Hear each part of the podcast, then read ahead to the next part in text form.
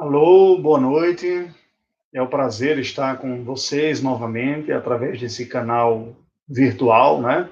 Nestes dias de quarentena, de semi-confinamento, nós usamos os recursos que a providência nos dá para nos comunicarmos. Meu nome é Raimundo Montenegro, eu sirvo na equipe pastoral da Primeira Igreja Presbiteriana de Belo Horizonte, e nestes dias nós estamos, à medida do possível, disponibilizando esses recursos para que muitos de vocês possam nos acompanhar. Inicialmente nós nos dirigimos a todos os que são é, frequentes no canal do YouTube, é uma iniciativa pastoral para o cuidado pastoral das ovelhas confiadas ao Senhor, a nós, do seu rebanho da primeira igreja presbiteriana de Belo Horizonte, mas também há tantos outros interesses desenvolver ou oferecer esta palavra simultaneamente através da minha conta no Facebook e também na minha conta aqui no YouTube. Eu recomendo a você que está me acompanhando a se inscrever no meu canal do, do YouTube e para que assim o acompanhamento seja mais ágil, porque eu, à medida do possível, darei preferência a este canal, uma vez que também fica mais fácil depois interagir. É, nós temos tido, deixe-me dar uma palavra de explicação, temos tido um canal um pouco mais tradicional, um compartilhar de, de uma palavra que me vem a, ao coração, à mente, para trazer a vocês através deste, deste canal, mas eu gostaria de disponibilizar também é, o chat. Né? Então, você, por gentileza, eu. Opa, perdão, eu acabei não colocando aqui, vai ficar um pouco mais fácil a audição a partir disso aqui. Desculpe-me aqueles que estão acompanhando pelo YouTube. Na primeira transmissão houve um certo comentário de que o áudio não estava muito bom, agora a gente procurou, ganhei de presente um microfonezinho na tela aí para ajudar. É, então, nós o meu desejo é também haver uma certa interação, né, através dos comentários no chat, se você tem alguma dúvida, uh, ao longo do, da palavra você pode escrever aí, né, interagir, e ao final eu procurarei ler e responder algumas das perguntas que forem, forem feitas. É, eu vou dar preferência ao, ao canal do YouTube, mas até mesmo porque o do Facebook eu não consigo visualizar neste momento. Mas, à medida do possível, nós vamos seguir aí interagindo, tá bom? Bem, para hoje à noite, é, a palavra que eu trago para vocês e que tem que está no meu coração para compartilhar com vocês é uma palavra que eu até fiz menção a ela na, na nossa live da escola dominical. Ao final da, da, da nossa aula da escola dominical, eu fiz referência a um texto de Isaías que eu pretendo compartilhar, um texto antigo. Entretanto, é, ele está dentro de um contexto maior de uma abordagem da universalidade do conhecimento da glória de Deus, especialmente nestes dias da nova aliança. Eu gostaria de refletir um pouco sobre isso com vocês, mas eu lhe convido a termos uma breve palavra de oração para assim nós darmos início ao nosso estudo bíblico, nosso momento de edificação. Deus bendito, nós te rendemos graças pelos recursos da tecnologia, pela oportunidade que nós temos de nos utilizarmos destes recursos para a nossa edificação espiritual, para o crescimento da tua igreja, para o cuidado, o pastoreio das ovelhas do Senhor, para a divulgação do evangelho também. Especialmente nestes dias de semi-confinamento que temos vivido não apenas aqui no Brasil, mas pelo mundo afora. Te pedimos, Senhor, nesse instante, que tu nos assistas através deste canal e deste recurso e que tu nos tragas uma palavra, uma iluminação do teu espírito, que traga conforto e orientação para a nossa alma, para que te conheçamos e te sirvamos melhor. Oramos em nome de Jesus. Amém, Senhor Deus. Amém. Meus queridos, há um texto clássico da palavra do Senhor que fala sobre esta universalização da, da graça de Deus, escrita pelo apóstolo Paulo na sua carta aos Romanos, e eu leio para a nossa instrução básica esse texto, na carta de Paulo aos Romanos, capítulo de número 10. Estou conseguindo visualizar algumas interações aqui, algumas pessoas dando boa noite, boa noite. Sejam bem-vindos, ainda temos alguns poucos. E seguimos então, tá bom? Com aqueles que estão presentes e estão acompanhando. Boa noite a todos, é um prazer estar com vocês. Eu não os estou vendo, não é? Eu tenho o privilégio de vê-los quando nós estamos no estudo bíblico presencial na igreja, mas é, sei que estão aí. Então é um privilégio estarmos juntos. Romanos capítulo 10, eu leio para nossa instrução. Irmãos, a boa vontade do meu coração e a minha súplica a Deus a favor deles são para que sejam salvos, porque lhes dou testemunho de que eles têm zelo por Deus, porém não com entendimento. Porquanto, desconhecendo a justiça de Deus e procurando estabelecer a sua própria, não se sujeitaram à que vem de Deus porque o fim da lei é Cristo, para a justiça de todo aquele que crê. Ora, Moisés escreveu que o homem que praticar a justiça decorrente da lei viverá por ela.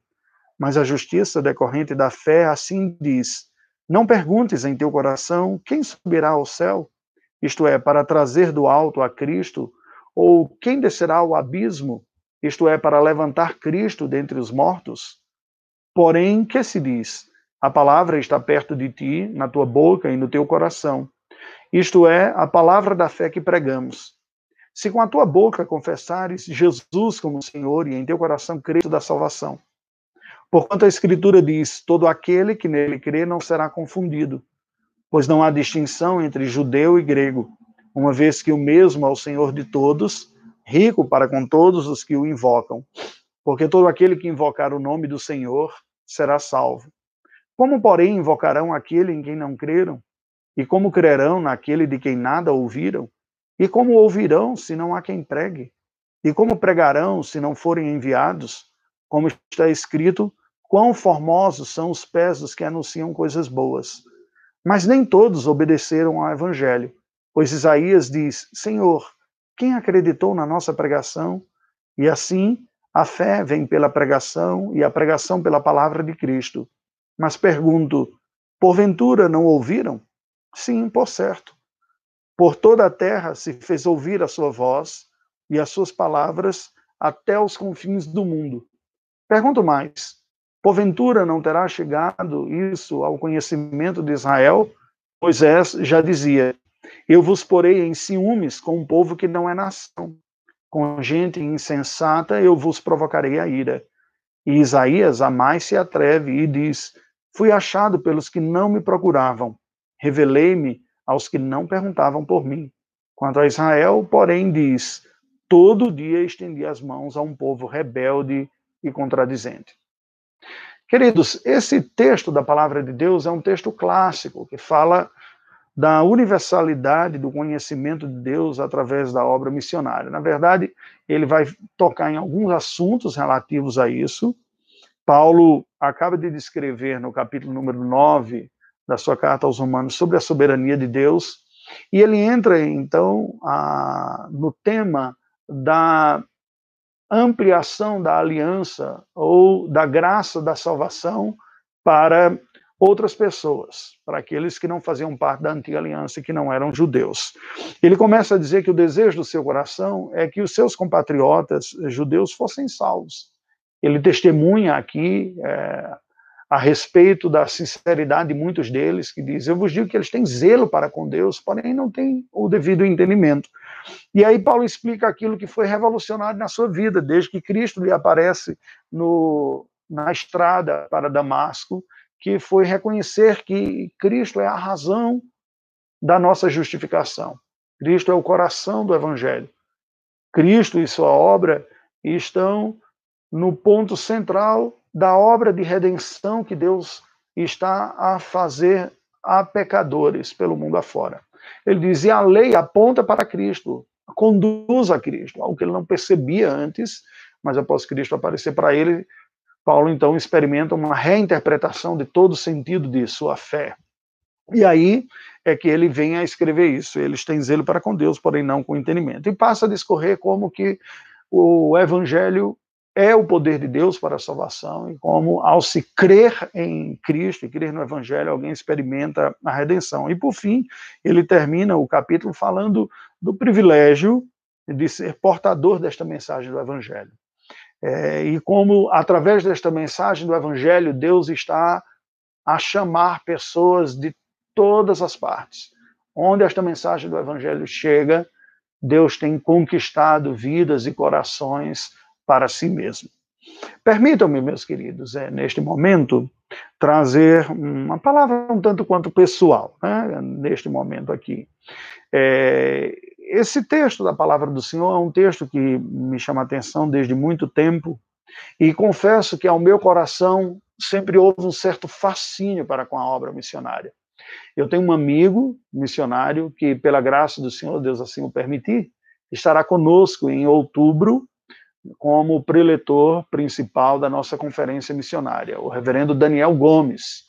Ele é missionário da Agência Presbiteriana de Missões Transculturais, a agência esta é, à qual eu estive ligado e da qual fiz parte como missionário durante o período de quatro anos, entre 2013 e 17, 16, na verdade, esses quatro anos foi o período que nós estivemos lá, e Daniel comentando com, comigo a este respeito, diz, é, Raimundo, você queria ter os pés formosos, né?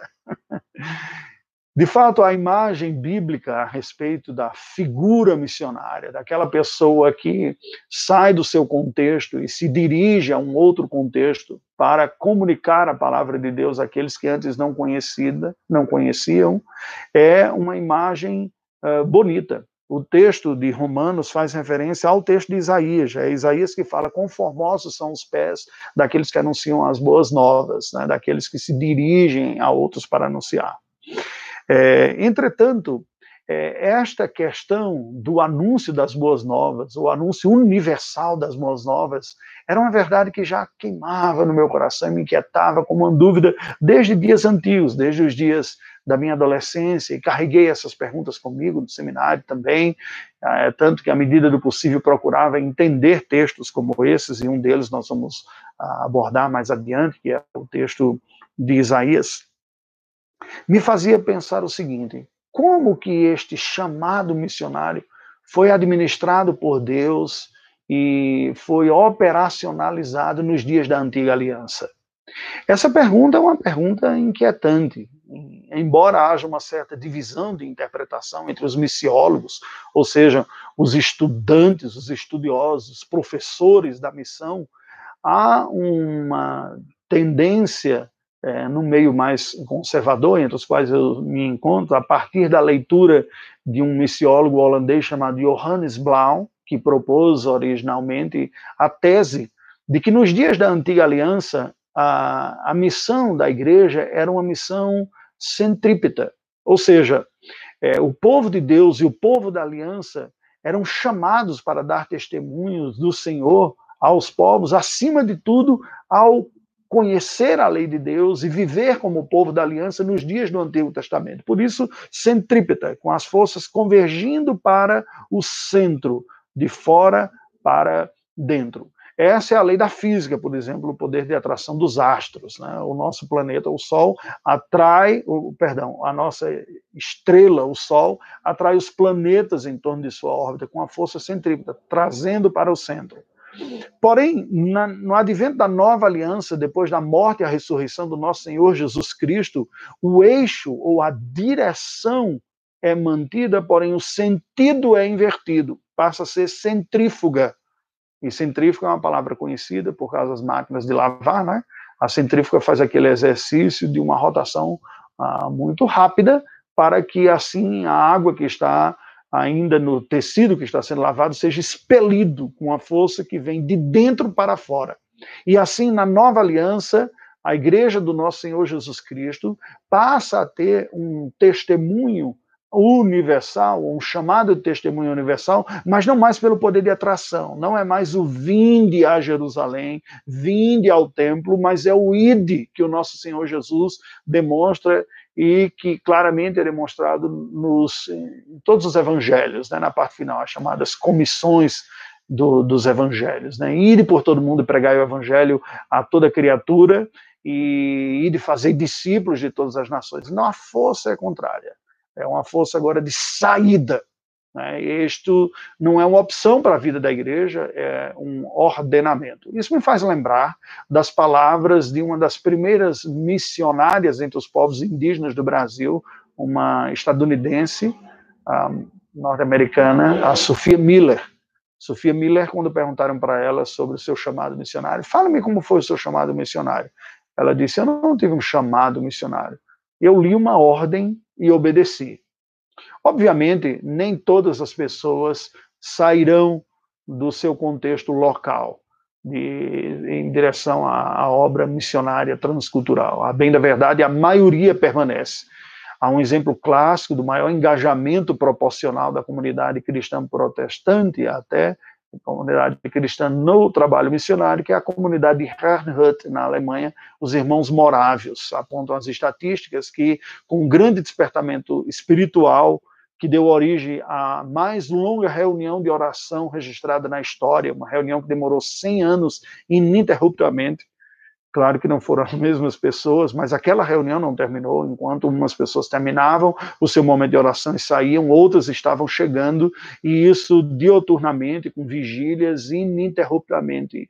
E certamente o movimento da graça especial do Senhor Deus que despertou, despertou aquela comunidade para ser a comunidade que teve o maior engajamento missionário da história do cristianismo protestante. Este povo enviou um número significativo de missionários pelo mundo afora. E essa única comunidade do interior da, da Alemanha veio a enviar mais missionários para o mundo afora do que todo o protestantismo havia enviado durante 200 anos. Então, isso nós vemos que foi um ponto fora da curva. E falam as estatísticas que 25% daquela comunidade saiu pelo mundo afora como missionários. E eles não foram, evidentemente, todos, até pela proporção, é, mantidos pela comunidade local, muitos foram, alguns se tornaram, e uma boa parte deles se tornou aquilo que nós chamamos de missionários autossustentados ou fazedores de tendas, que mantinham-se com sua própria realização profissional, e por onde eles foram, eles desenvolveram suas funções e chegaram até o caso extremos de alguns venderem-se a si mesmos como escravos para alcançar alguns escravos dentro do contexto próximo à Índia. Bem, essas são realidades gloriosas. Certamente nós podemos olhar para exemplos históricos como esse e dizer quão formosos são os pés desses. E a, nós que de alguma maneira estivemos envolvidos com esse trabalho, seremos sempre tentados a olhar isso com admiração profunda e, em alguma medida, até querer estar como se fosse num time mais nobre, né? dado o altruísmo e o idealismo. E nem sempre isso é, processar da melhor maneira possível, né, saudável. Eu mesmo sofri um pouco com isso, é, ainda estamos aguardando na providência de Deus, iniciamos um processo de retomada ao campo missionário, que Deus de confirmar ao seu tempo. Mas eu gostaria de, neste momento inicial, solicitar uma palavra de oração específica neste momento e de orar com você, pelos nossos irmãos, amigos, missionários transculturais, especialmente. É, Desde o início dessa pandemia, o nosso país sofreu uma forte desvalorização da nossa moeda que já vinha ocorrendo nos meses anteriores. E como missionário que esteve no campo, que experimentou uma forte desvalorização nos anos de 2014 e 15, eu sei exatamente qual é o impacto que ocorre. Nós saímos com o sustento normalmente limitado, e ao chegar ao campo, ainda que as igrejas mantenedoras continuem enviando o mesmo número de ofertas, ou o mesmo montante em reais, por causa da desvalorização da moeda, lá na ponta acaba chegando menos. E em momentos de crise como esse, costuma ocorrer algum corte. Alguns irmãos que eram parceiros não se tornam mais parceiros, alguns que eram mantenedores não se tornam mais, e aí o impacto acaba sendo negativamente duplo. Em virtude disso, a Agência Presbiteriana de Missões Transculturais lançou uma campanha solicitando um esforço extra aos irmãos interessados que entendem o valor e a importância deste momento de se engajarem numa oferta especial. E eu peço que você considere isso, mas também que nós oremos pelos nossos irmãos. eu tenho tido a oportunidade de manter os contatos e as amizades dentro desse contexto. Muitos dos meus amigos mais achegados do coração são irmãos missionários transculturais. E nestes dias tenho conversado com alguns também, hoje em especial, tive a oportunidade de conversar com mais um deles, e praticamente todos falam deste tipo de dificuldade. Então, sendo assim, eu gostaria de ter uma pausa nesse instante e lhe convidar a se unir a mim numa palavra de oração em favor dos missionários. Deus não apenas os proteja, como a todos nós, dos riscos de saúde neste momento, é, mas também que o Senhor Deus proveja os recursos necessários. Em especial, eu gostaria de destacar a vida de um casal um amigo, o Gabriel e a Kelly, que são missionários na Espanha. A Kelly está grávida de seis meses de gêmeos e a Espanha está está neste momento como um dos países do maior surto, um dos maiores surtos que tem do, do coronavírus. Então vamos orar. Deus bendito, nós te rendemos graças pelos irmãos que têm te servido na seara transcultural. Te agradecemos por aqueles que foram levantados pela tua graça, que a igreja reconheceu a vocação, viu a importância disso e os comissionou e enviou ao campo missionário. Pedimos a tua proteção sobre eles em especial. De uma forma mais específica, interceder em favor do casal Neubar, que está lá na Espanha, o Gabriel e a Kelly nós intercedemos em favor da gravidez da Kelly e das gêmeas que crescem em seu ventre, que tu seja com, com os teus servos, com a tua serva, em especial com a saúde dela e das meninas que lá crescem, Senhor Deus, para que a conclusão dessa gestação seja saudável, seja tranquila e venha um parto abençoado por ti, saudável também. Nós rogamos por eles, te rogamos pela manutenção missionária, deles, pelos recursos financeiros deles e de todos os demais missionários que estão. Nós pedimos pelos missionários da Agência Presbiteriana de Missões Transculturais, destacamos também a família Gomes, o Daniel, que está no Japão, com a sua família também, que também carece de uma ampliação do seu sustento missionário, e desde já intercedemos em favor da conferência missionária que pela tua providência haverá de ocorrer em outubro na nossa primeira igreja. Que a tua bênção seja sobre eles naquela ocasião, mas neste instante pedimos em especial pela manutenção. Há tantos outros que eu poderia citar, Senhor, tantas pessoas com quem temos conversado nestes dias, tu os conheces todos, irmãos que estão no Oriente Médio, irmãos que estão no contexto da base Europa, irmãos no contexto da América Latina, contexto africano, da Ásia, e até a Oceania, enfim. Colocamos, ó Deus, em especial aqueles que têm se dedicado nesta frente e rogamos a tua provisão em nome de Jesus. Amém, Senhor Deus. Amém. Queridos, eu gostaria então de lhe convidar para um, nessa segunda parte do nosso estudo, eu tentarei também ser ah, um pouco objetivo, uma vez que nós não temos muita interação desse jeito, não é? Então, trazer esta reflexão na segunda parte, é, a partir do livro do profeta Isaías, capítulo de número 19. Isaías 19, versículos de 23 a 25. Aqui vem mais especificamente a nossa reflexão desta noite. Naquele dia haverá estrada do Egito até a Assíria. Os assírios irão ao Egito e os egípcios à Assíria e os egípcios adorarão com os assírios. Naquele dia, Israel será o terceiro com os egípcios e os assírios, uma bênção no meio da terra. Porque o Senhor dos exércitos os abençoará, dizendo: Bendito seja o Egito, meu povo, e a Assíria, obra de minhas mãos, e Israel, minha herança. Esse texto bíblico é um texto curioso, não é verdade? Não é muito comum nós encontrarmos traços tão explícitos desta abundante graça de Deus e da universalidade e graça. E não é incomum nós encontrarmos pessoas que reconhecem a presença disso ainda nos dias do Antigo Testamento. Agora, como relacionar e interpretar estes versículos bíblicos? Como entender a importância do anúncio universal do Evangelho, da universalidade da graça, ainda nos dias da antiga aliança? Uma vez que no início deste estudo, eu propus a tese com a qual eu concordo, de Johannes Blau, de que nos dias do Antigo Testamento a missão era centrípeta. É verdade que havia um testemunho universal, mas de chamada a Israel.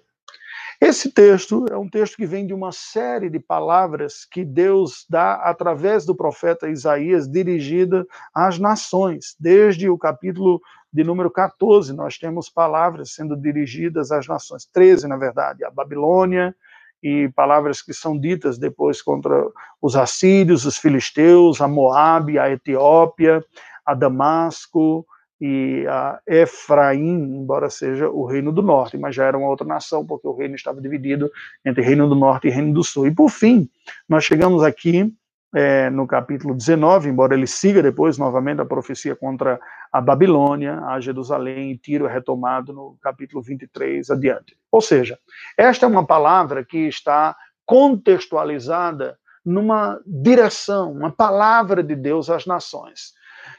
Bem, penso que este seja um momento apropriado para nós refletirmos sobre isso, independente do foco missionário que esta palavra tem, mas a importância que nós não podemos perder de vista de que Deus é o Deus das nações, ele é o Senhor de toda a criação. O Senhor Deus tem o controle sobre todas as coisas. E esta realidade, este poderio universal do Senhor nos é afirmado. É dentro desta realidade que Deus, embora tenha o seu povo na antiga aliança, basicamente circunscrito à nação de Israel, não está insensível, não está distante, avulso ou avesso é, às nações. E também tem uma palavra se dita a estas nações. É nesse contexto que nós vemos o capítulo 19, com a profecia ao Egito. Entretanto, os versículos finais nos acrescentam esses outros dois povos aqui. A palavra inclui uma direção, uma palavra à Síria e a Israel propriamente dita. Vejamos o que significam estas palavras. Bem, a primeira ideia que nós precisamos entender desse texto para que nós compreendamos bem e o interpretemos devidamente é a expressão que é traduzida em português por naquele dia. Os profetas têm uma linguagem muito particular, que eles são muito peculiar. É muito comum você encontrar profetas se utilizando de figuras típicas, de imagens do cotidiano, para comunicar o recado espiritual ou a mensagem que está dando para o povo. Muitas vezes os próprios profetas dramatizavam esta mensagem de alguma maneira, vivenciando com ações de sua vida, com gestos, aquilo que queriam comunicar. É, isso é tão verdadeiro que, de uma forma tosca e distorcida, alguns preletores de algumas comunidades ah, contemporâneas distorcem esses fatos e fazem os chamados atos proféticos como sendo atos de ações sobrenaturais, de realizações no mundo natural a partir de dramatizações poderosas. E não tem nada a ver com isso, definitivamente. Os, a mensagem profética e os dramas proféticos eram basicamente uma maneira de, na antiga aliança, uma aliança inferior em graça, em capacidade de, de discernimento, em até medida espiritual, de ilustrar e reforçar o conteúdo que estava sendo dito. É por isso que palavras que eram ditas é, pelo profeta, ou pelos profetas, eram muitas vezes acompanhadas de dramatizações. Eles demonstravam.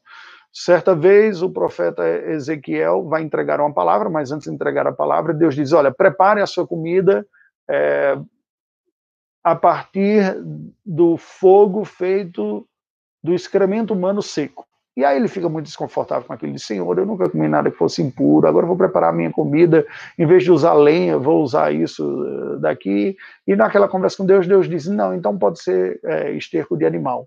Pode parecer estranho para nós que vivemos neste mundo contemporâneo, porque é, nós temos gás encanado muitos e nós não fazemos ideia. Algumas pessoas se lembram ainda do fogão a lenha, né, do interior, é, aqui em Minas Gerais, que particularmente reconheço como sendo uma das melhores comidas do Brasil, uma das cozinhas mais ricas do Brasil, ainda tem esse traço desta comida tradicional. Tem muitos lugares que você pode ir, você usufrui ainda do alimento que foi preparado a lenha, né? Tem um sabor especial.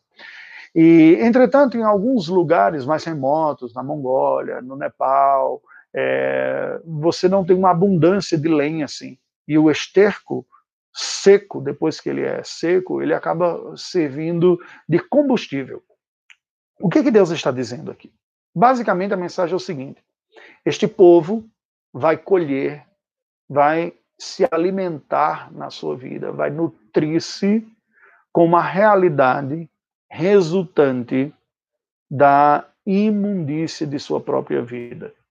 Algo que foi cozido, preparado pelas suas ações iníquas. E este é um exemplo de, uma, de um ato de dramatização. Esse texto bíblico nos apresenta algumas figuras, e a figura principal que aparece aqui é a figura da estrada, né, do caminho que aparece. Haverá uma estrada do Egito até a Síria. Porém, essa outra expressão, naquele dia, não é muito apropriado que nós a interpretemos de uma forma literal, como se o profeta estivesse fazendo referência a um dia de 24 horas ele não está fazendo provavelmente uma referência a uma ocasião, um dia, uma data no calendário em que isso aqui se cumpriria. Dizer, hoje se cumpriu isso. A palavra dia muitas vezes é usada e essa expressão naquele dia é constantemente feita referência no livro do profeta Isaías usa a palavra kairos ou ocasião apropriada, diferente do cronos, que é um tempo marcado na cronologia, no nosso calendário propriamente dito. O que, está sendo dito aqui? Basicamente, o que Deus está dizendo, e é muito comum isso no texto bíblico, é que Deus administra a história como sendo a realização e concretização no tempo e no espaço da história da redenção. Nessa história da redenção que Deus está realizando, existem os períodos de realização. É, é, o reconhecimento de que há períodos e há projetos de Deus sendo desenvolvidos especificamente em cada um dos períodos é tão forte que algumas linhas teológicas chegaram até mesmo a, de, a desenvolver a ideia e defender a ideia que a própria maneira de Deus salvar as pessoas mudaria de período a período. Bem, nós achamos esta uma ideia muito estranha, a palavra de Deus nos afirma que quem é salvo é salvo pela graça e salvo pela graça mediante a fé, e sempre foi assim. Abraão foi justificado pela fé, mesmo nos dias anteriores à lei. Né? Então, a justificação pela fé nos é dita na carta aos claramente, é, no capítulo 4, sobre Abraão como sendo precursor dessa justificação pela fé. No entanto, o que está sendo dito é que Deus administra a história e o tempo com a execução do seu plano de redenção. E desde o Pentecostes até a volta de Jesus Cristo, nós estamos vivendo aquele período que é chamado de últimos dias. Os últimos dias são, na palavra de Deus, escatologicamente anunciados como sendo o último período de administração de Deus, sem a qual uh, esta redenção não, não se consuma, mas que não haverá outro período diferenciado. Nós não teremos, por exemplo, como antes havia uh, o período dos patriarcas, depois houve o período do cativeiro, podemos dizer, da escravidão lá no Egito, depois o período da constituição da nação de Israel, depois o período da anarquia no dia dos juízes, depois o período da monarquia, depois da monarquia o período do cativeiro babilônico, depois o período da restauração do cativeiro babilônico, depois o período da encarnação de Jesus Cristo. Após a ressurreição de Cristo e até a volta, não haverá períodos distintos nós temos um único período, esse período da igreja, o período da expansão do reino de Deus, o período da consumação dos, dos tempos, da plenitude dos gentios, que é uma realidade, uma realidade, porém crescente. Ela vai pouco a pouco se estabelecendo. A cada geração, Deus vai alcançando mais e mais os seus eleitos. O seu reino vai se expandindo mais e mais sobre a face da terra. Agora, este período é marcado por uma tensão e uma oposição do império das trevas e o reino de Deus crescente. Quanto mais próximo do fim deste período, que será a consumação com a volta de Jesus Cristo, esta tensão mais será acirrada. Aquilo que a Bíblia chama de naquele dia é uma referência para este período. Este período todo que se inicia com a ressurreição de Jesus Cristo e com, portanto, o aprisionamento de Satanás para que ele não mais enganasse as nações. Agora as nações têm acesso à verdade de Deus e pelo plano de redenção do Senhor, as nações serão também alcançadas. Pessoas serão alcançadas. E isto é fascinante. E eu espero que fique até um pouco mais claro, porque do fascínio né, que isso exerce sobre o meu próprio coração. Isso tem a ver com aquilo que Deus está fazendo na história. Ele está compondo o restante da sua igreja. Ele está incluindo na sua igreja, fazendo como uma peça de tapeçaria, esses outros fios coloridos e distintos que foram eh, ornados pelas mais distantes, distintas culturas por sobre a face da terra. É este dia. É este dia que Isaías está fazendo referência. Que não é um dia de 24 horas, mas é um período. Um período que se iniciou com ah, o Pentecostes, depois da consumação da obra de Cristo pela sua morte, ressurreição e ascensão aos céus, vem o Pentecostes, e que concluirá vindo à sua plenitude, plena realização, na volta de Jesus Cristo. É isso que significa naquele dia. Qual é a imagem que Isaías nos apresenta para este período? O período da expansão missionária da igreja, o período da igreja do Novo Testamento período da expansão do reino. Vejamos. A palavra de Deus nos diz: naquele dia haverá uma estrada do Egito até a Assíria. Os assírios irão ao Egito e os egípcios à Assíria, e os egípcios adorarão com os assírios. O que isso significa? Bem, os estudiosos bíblicos apresentaram algumas propostas, algumas alternativas interpretativas para esse texto aqui. O que seria esta estrada? Inicialmente, eles chegaram a propor que seria uma estrada mesmo, uma estrada, existe literalmente, uma rota comercial, porque Israel fica basicamente no eixo entre três continentes. Israel está no eixo entre os continentes europeu, asiático e africano. De tal forma que, para que se passe da África para a Europa ou para a Ásia, você passa na região do Oriente Médio, especificamente na região do Levante, a região de Israel, Transjordânia e Jordânia, né? a, a região da Palestina, da terra de Israel, e de tal maneira que ali sempre foi uma rota de peregrinação importante entre as nações.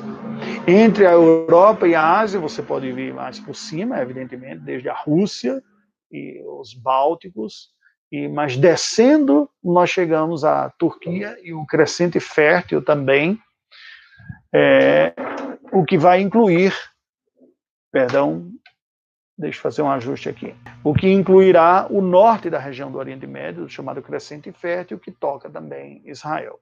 Bem, então, sendo assim, aqueles primeiros intérpretes desse texto identificaram nessa estrada como sendo uma rota comercial que havia, é, que foi usada de peregrinação e de viagem, e nesse sentido de intercâmbio. No entanto, o texto parece apontar para uma realidade um pouco maior do que isso. Não está falando simplesmente de uma estrada comum e falando de uma rota comercial. O texto fala de um outro elemento. Assim sendo, uma integração maior, uma aproximação maior entre estes povos, levaram outros estudiosos a dizer: bem, isso aqui se cumpre com a, a unificação dos povos num projeto mais global que viria pelos impérios, que foram ligando os povos diferentes, mas de uma forma mais plena veio a ocorrer com Alexandre o Grande, que teria sido o primeiro globalizador né? Alguns dizem, apontam uma característica de que Alexandre teria produzido a, a primeira globalização, né, que é diferente de globalismo, são conceitos distintos. Né? Globalização tem a ver com intercâmbio cultural, com aproximação de nações, com trocas culturais, de valores, interação. E, de fato, Alexandre propôs isso. Houve uma helenização do mundo, houve uma divulgação para o mundo de valores helênicos, da língua grega, de literatura grega, de filósofos gregos, mas também houve uma incorporação em cada nação. Alexandre tinha uma certa sensibilidade para reconhecer virtudes e valores e incorporar. Porém, o texto parece indicar algo ainda mais. Não é apenas uma troca cultural, um intercâmbio cultural, uma aproximação cultural. O texto fala de um dos elementos mais caros, se não mais caro no ser humano, da produção da sua cultura, que é a adoração, o exercício de fé. Esta realidade nos é apresentada, pois o texto diz que esta estrada que iria do Egito até a Síria, e se você sai do Egito, caminha por Israel, passa por Israel e vai até a Síria, que seria o norte da África, hoje aqui, você liga esses três povos. Né? No entanto, o texto sagrado diz que essa estrada que vai do Egito até a Síria, de tal maneira que promove o intercâmbio dos assírios indo até o Egito e os egípcios indo até a Síria, conclui o versículo 23 dizendo: E os egípcios adorarão com os assírios. Uau! Como é que isso é possível? Como é que nós podemos ver estes povos tão distintos, culturalmente tão distintos, em termos religiosos, nos dias que o profeta falou, também tão distintos? Os egípcios eram politeístas, adoradores do sol, do Nilo, do, de animais, da terra, do próprio Faraó como divino. Os babilônicos são a matriz dessa religião natural, também adoradores das estrelas, de uma deusa feminina, de outras divindades. Como é que eles iriam adorar juntamente com ah, Israel? Que tipo de adoração? O texto estaria falando de um ecumenismo aqui? Não, não estaria falando de um ecumenismo. O que nós podemos concluir do versículo 23 é que o texto está falando de uma verdadeira adoração, aceitável por Deus. A adoração legítima, a adoração de quem foi alcançado pela graça, a adoração de quem foi transformado pelo Senhor, de quem foi tornado filho de Deus. É uma adoração que Deus aceita. E, portanto, esse texto, esse texto está falando da adoração que de fato vem a se tornar universal, sem distinção, com o Evangelho do nosso Senhor Jesus Cristo. O cumprimento disso se inicia com a morte e a ressurreição de Cristo e de uma forma ilustrativa, como uma amostra do que Deus estaria por fazer e completaria fazendo e concretizaria fazendo, foi o dia de Pentecostes. Pois no dia de Pentecostes estavam presentes, entre as tantas nações representadas, no livro de Atos vai dizer, árabes ali presentes. O Egito é a maior nação de população árabe do mundo. A Síria, que hoje seria o norte do Iraque, nós temos uma importante nação árabe também presente lá, de fala árabe. Mas isso nos leva ao seguinte versículo. O versículo seguinte nos diz o seguinte, versículo número 24. Naquele dia, Israel será o terceiro com os egípcios e os assírios uma bênção no meio da terra. Como assim? Como é que Israel vai ser o terceiro, juntamente com os egípcios e os assírios? O que é que Deus está dizendo com isso? Imagina o que é para a audição original, para os primeiros ouvintes do profeta Isaías, ouvir esta palavra e dizer: Olha, Israel será o terceiro. Como assim terceiro? Nós somos por cabeça, não somos cauda. Nós somos a nação escolhida, o povo de Deus, nós somos os descendentes de, de Abraão. Eu creio que o texto bíblico não apresenta terceiro aqui como uma ordem é, de importância, a semelhança do pódio, das Olimpíadas. Você tem o primeiro lugar, medalha de ouro, segundo lugar, medalha de prata, terceiro lugar, medalha de bronze. Mas o terceiro é colocado num elemento acumulativo, ou seja, está presente com os outros. Tem como você pega um cesto e diz, olha, quais são o, os frutos que vocês têm presente nesse texto. O que é que nós temos? Eu tenho um primeiro fruto aqui, que é uma maçã, um segundo fruto, que é uma goiaba, o fruto, e um terceiro fruto, que é uma ameixa. Então, a ameixa é o terceiro fruto com os outros. Não de importância, mas alguém que foi contando. Por quê? Por que nós podemos afirmar isso? Porque os termos usados aqui são termos muito semelhantes que serão descritos no versículo de número 25. Agora, penso eu que não foi à toa que Isaías usa essa expressão terceiro para Israel. É muito comum, desde os dias da antiga aliança até os dias de hoje, aqueles que se reconhecem como povo de Deus, que creem no Evangelho, que fazem parte da igreja e que creem nisso e que olham para a verdade do Evangelho como sendo aquilo que lhes fez povo de Deus, de alguma maneira cair na tentação de se julgar melhor. A sociedade que não é cristã enxerga isso em nós, e eu penso que nem sempre isso é uma crítica injusta, ela é uma crítica muitas vezes, muitas vezes verdadeira.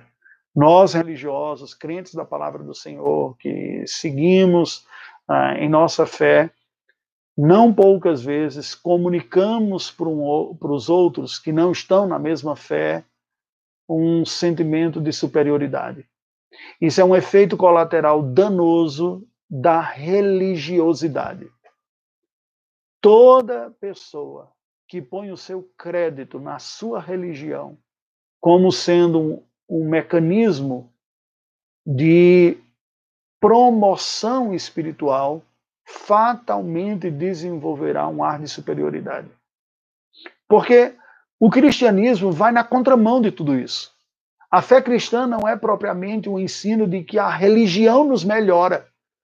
Não é a minha capacidade de ler a Bíblia, de refletir, de orar. Não é porque eu vou domingo após domingo após a igreja, e agora nem isso eu estou acompanhando por canais como esse daqui, não é?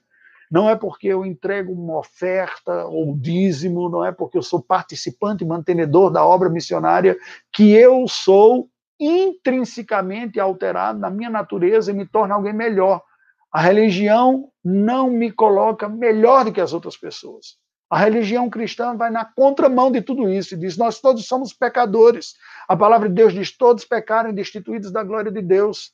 A uma se tornaram inúteis. Não há quem, não há um justo. Não há nenhum sequer. Não há quem busque a Deus. Não há quem entenda. Nós somos igualmente pecadores e todos dignos da condenação. O que a religião é, segundo a palavra de Deus, é simplesmente o recurso para que pessoas que se percebem, se reconhecem como indignos, como merecedores da condenação do Senhor, que eles busquem e recebam a graça que Deus oferece através da obra do seu Filho Jesus Cristo. Entretanto, não é incomum e continua sendo parte da tentação e do sofrimento e da luta da vida cristã esse sentir-se superior. Eu penso que era esse o motivo pelo qual, retoricamente, Isaías chama Israel de o terceiro. Agora veja a gravidade desta afirmação. Ele está dizendo não apenas que Israel será o terceiro, Israel, o povo da aliança, o povo hebreu do, do Antigo Testamento, onde o reino de Deus estava sobreposto a esse contexto de Israel, mas ele iguala, chamando de terceiro, ao Egito e a Assíria. Naquele dia, Israel será o terceiro com os egípcios e os assírios. Mas como assim? Imagina a dificuldade dos hebreus ouvir esta palavra. Porque aqui foi representativamente, de uma forma muito forte e pensada, de entre todos os povos que haviam no mundo, Isaías pensa dois emblemáticos inimigos e opositores do povo de Israel, do povo de Deus. O Egito são iconicamente os grandes inimigos do passado, aqueles que escravizaram os hebreus, que instituíram um genocídio, o extermínio dos infantes, os exploraram e que os tentaram matar e que foram atrás, eram os inimigos, os que tentaram exterminar no passado e que eles tinham a memória disso, inclusive escrita, toda vez que liam um Pentateuco, era muito claro a, a narrativa daquela inimizade do passado. Pois bem, esses algozes do passado estarão adorando ao Senhor. Israel será um terceiro com eles. Porque primeiramente é citado o Egito, depois é citado a Síria. Mas quem são os assírios? Os assírios eram, nos dias de Isaías, o profeta, os grandes inimigos do presente. Se os egípcios eram os inimigos do passado, aqueles que no passado causou terror, a Assíria era, nos dias do profeta Isaías, a grande ameaça do presente. Era aquela nação que estava crescendo no seu poderio, crescendo como um império, e que foi se mostrando cada vez mais forte e cruel com os outros povos. Veio a dominar outros povos a partir da região do que é o Iraque, hoje se ampliando e conquistando numa base muito violenta de extermínio, de morte, de escravidão, de imposição, de desterramento, de tirar esse povo do lugar. Pois bem, Isaías diz o seguinte: olha, naquele dia haverá um tempo na história da redenção, haverá um tempo na execução dos planos salvadores de Deus, em que ele trará para a verdadeira adoração os mais improváveis de todos, os piores inimigos de vocês, como o povo da aliança do passado, o Egito, e os piores inimigos do presente, os assírios, egípcios e assírios, adorarão ao Senhor. E vocês, israelitas, hebreus, serão o terceiro juntamente com eles. Dá quase aquela ideia de que o culto vai começar e chegou primeiro os egípcios, chegaram primeiro os egípcios. Depois se a chegar, a chegar os assírios e chega a terceira comitiva dos israelitas e eles compõem e dizem agora nós vamos começar o culto de adoração. Imagina a recepção desta mensagem da parte dos hebreus. Certamente isso mexeu com o etnocentrismo deles, mexeu com o ego e a vaidade, e mexeu, como está dizendo, vocês não são essencialmente, intrinsecamente superiores a ninguém. Sou eu que componho o meu povo. Absolutamente sou eu que componho o meu povo. Eu faço de adoradores quem eu quero. Os mais improváveis, aqueles que tinham o coração mais endurecido, que eram avessos, que no passado foram inimigos ou que no presente ainda são inimigos, sou eu que faço deles verdadeiros adoradores. Oh, meu querido, minha querida, preste atenção a isso.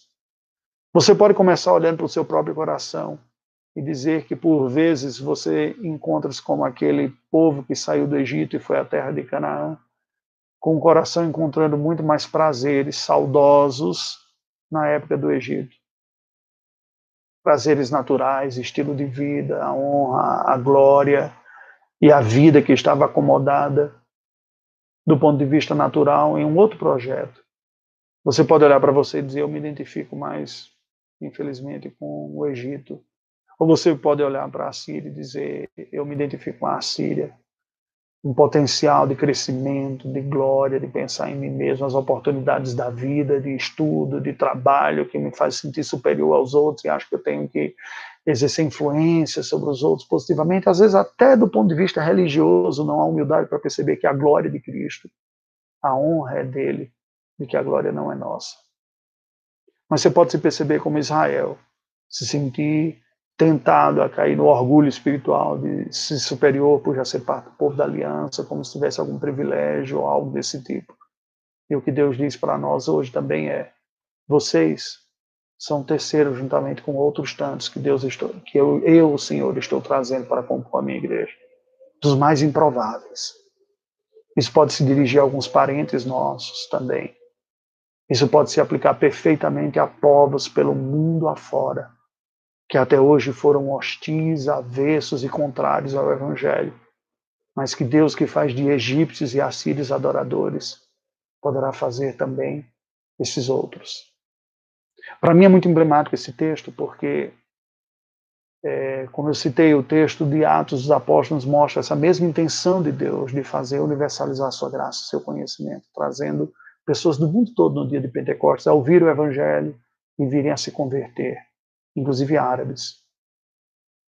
Egito, Assíria. Presentes aqui de uma forma muito forte, inclusive na vida do patriarca Abraão. A sua esposa Sarai, ela vem da região que hoje é a Síria. Seria, nos dias do profeta Isaías, a Síria. Ur dos Caldeus. Agar, a concubina com que Abraão tem o seu filho Ismael é egípcia.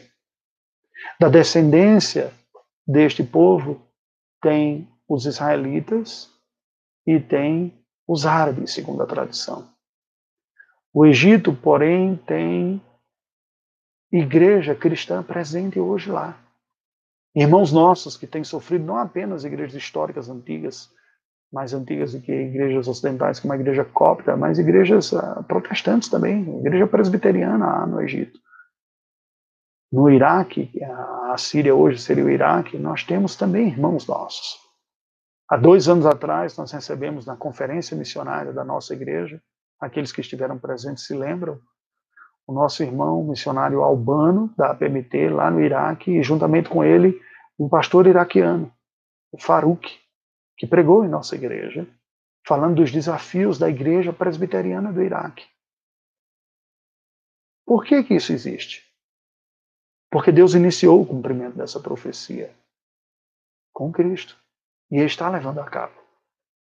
Há adoradores literalmente entre os egípcios e os assírios, mas mais do que literalmente, como amostra o que Isaías está dizendo é: dentre os mais improváveis, Deus fará adoradores seus.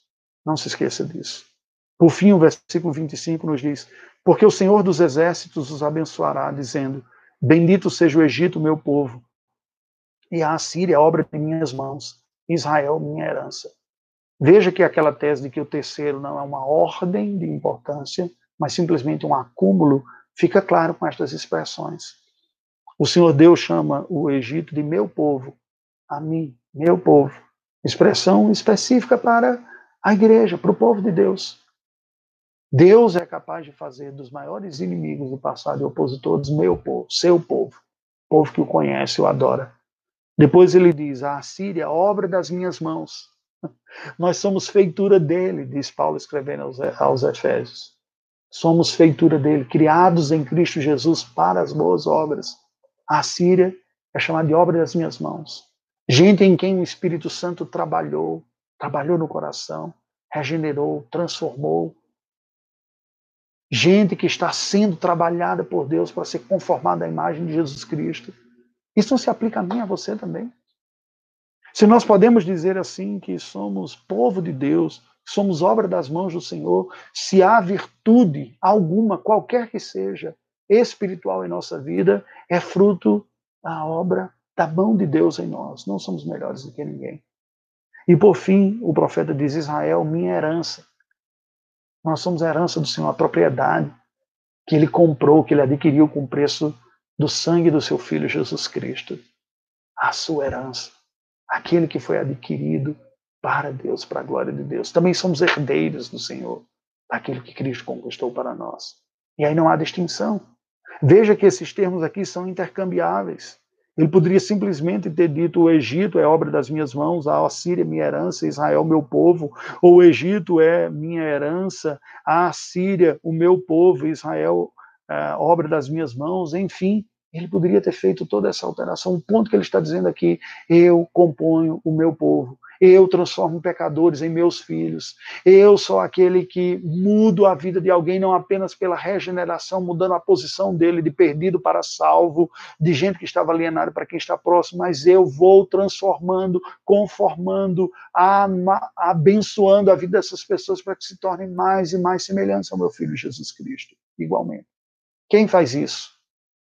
Aquele que se apresenta como Senhor dos exércitos. Yahvé Tzevaot, Yahvé, o nome pessoal de Deus, da aliança com quem ele se revela, como diz, eu sou o Senhor, eu sou Yahvé, esse é o meu nome pessoal. O nome que é dado a quem é dada a intimidade de conhecê-lo. Senhor dos exércitos, e essa expressão aponta para a soberania absoluta do Senhor.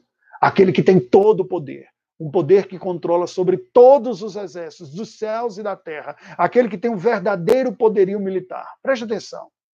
Não é China, não é, não são os Estados Unidos, não é a Rússia, não são grupos terroristas de quaisquer partes do mundo que têm o grande poder. O Senhor dos exércitos o é. Como o profeta Daniel diz, ele tem em suas mãos os exércitos da terra e dos céus. Ele tem o controle absoluto e ele usa e atua com os homens conforme a sua boa vontade. Vale a pena nós até lermos. Todos os moradores da terra são por ele reputados em nada, e segundo a sua vontade ele opera com o exército de céu e os moradores da terra. Não há quem lhe possa deter a mão nem lhe dizer que fazes. Este é o Senhor dos exércitos a quem servimos, este que compõe a sua igreja a partir de pecadores, que se revela pessoalmente a pecadores. É o soberano que dirige tudo e dirige todos. Nestes dias de pandemia, de coronavírus, do Covid-19, são dias para nós relembrarmos ao nosso próprio coração: Deus reina. Ele é o Senhor dos exércitos. Ele tudo dirige. Este evento da história está dentro de um outro lapso de tempo maior, que é aquele dia. E Deus certamente está usando isso também como oportunidade para que quem o conhece o busque numa dependência mais profunda para quem não o conhece, para que reflita sobre a sua própria vida, para que nós entendamos os nossos limites, a fragilidade da nossa vida e reconheçamos que só há um que tem o controle de todas as coisas, o Senhor dos Exércitos, que é redentor de pecadores. Vamos orar ao Senhor. Ele convido a encerrarmos este momento, essa live, uma hora de estudo. Acabei não sendo objetivo, como eu falei, não é? é com uma palavra de oração.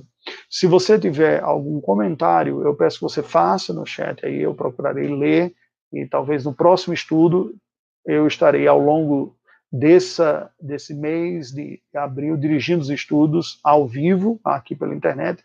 Se tivermos condições de voltarmos às atividades, ela será na igreja, mas você pode fazer o comentário, eu procurarei responder em alguma ocasião. Lhe incentivo também a se inscrever no meu canal, a divulgar, publique, se nós tivermos um número maior, fica mais fácil depois para fazer outras lives também, usando é, o celular. Vamos orar ao Senhor. Deus, nós te rendemos graças pela tua palavra e pelo teu Filho Jesus Cristo. Te rendemos graças por estarmos neste período, nesse dia especial, dia da salvação, dia do conhecimento de Deus, dia de pregar o Evangelho, dia de tornar conhecido o Senhor, de ser conhecido pelo Senhor e conhecer o Senhor. Nós mesmos como parte do teu povo e aqueles que não são, para que venham a se tornar. Tu tens o teu povo, tu conheces o teu povo, e tu transformas e compões o teu povo pela tua graça soberana e eficaz. É nesta certeza que nós intercedemos esta noite pela tua igreja, onde quer que ela esteja espalhada por sobre a face da terra. Os nossos irmãos que enfrentam uma situação mais difícil pela sua fé, em contextos hostis à fé, não apenas no Oriente Médio, na Ásia, em alguns contextos na África, também aqui no contexto da América Latina. Que rogamos mais uma vez pelos missionários, aqueles que têm sido porta-vozes desta mensagem, mas intercedemos também em favor dos pastores da, da tua igreja, pelo mundo afora, nestes dias de confinamento, quando muitas vezes nosso coração fica apertado em como prestar essa assistência pastoral, espiritual, da melhor maneira possível. Te pedimos pela tua igreja, pela tua herança, pelo teu povo, pela obra das tuas mãos, onde quer que ela esteja, por aqueles que estão ouvindo este estudo agora, ao vivo, aqueles que estão ouvindo pela reprodução posterior, que tu tragas o consolo, o conforto da fé, de ser parte do povo de Deus, ser alcançado pela graça, para que cresçamos na dependência da graça do Senhor. Em nome de Jesus. Amém. Meu querido, eu gostaria de lhe avisar que amanhã, como parte da programação da igreja, eu também terei uma transmissão do que seria a Sexta Jovem, porém amanhã será às 20 horas. Eu compartilharei uma palavra aqui com, com vocês. E no sábado, que seria o nosso primeiro culto jovem, o culto jovem, não o primeiro, que é o primeiro sábado do mês, às sete e meia, uma palavra também. Amanhã nós teremos o estudo primeiro, uma uma palavra inicial, e após o estudo, os jovens da igreja estarão ah, conduzindo aqueles que quiserem ouvindo e participar remotamente com alguns momentos de cânticos. Será transmitido pelo Instagram da UMP da Primeira Igreja Presbiteriana de Belo Horizonte. É, e no sábado nós teremos apenas o estudo. No domingo, às 9 horas da manhã, esses domingos, enquanto estivermos em confinamento, eu também transmitirei por este meu canal aqui, o Raimundo Montenegro, no YouTube, o estudo da Escola Dominical, das 9 às 10. Você é sempre bem-vindo, faça o seu comentário, é, dê o seu joinha, divulgue aí também, vamos compartilhar. Que Deus nos abençoe, foi um prazer ter estado com vocês durante esse tempo. Tchau.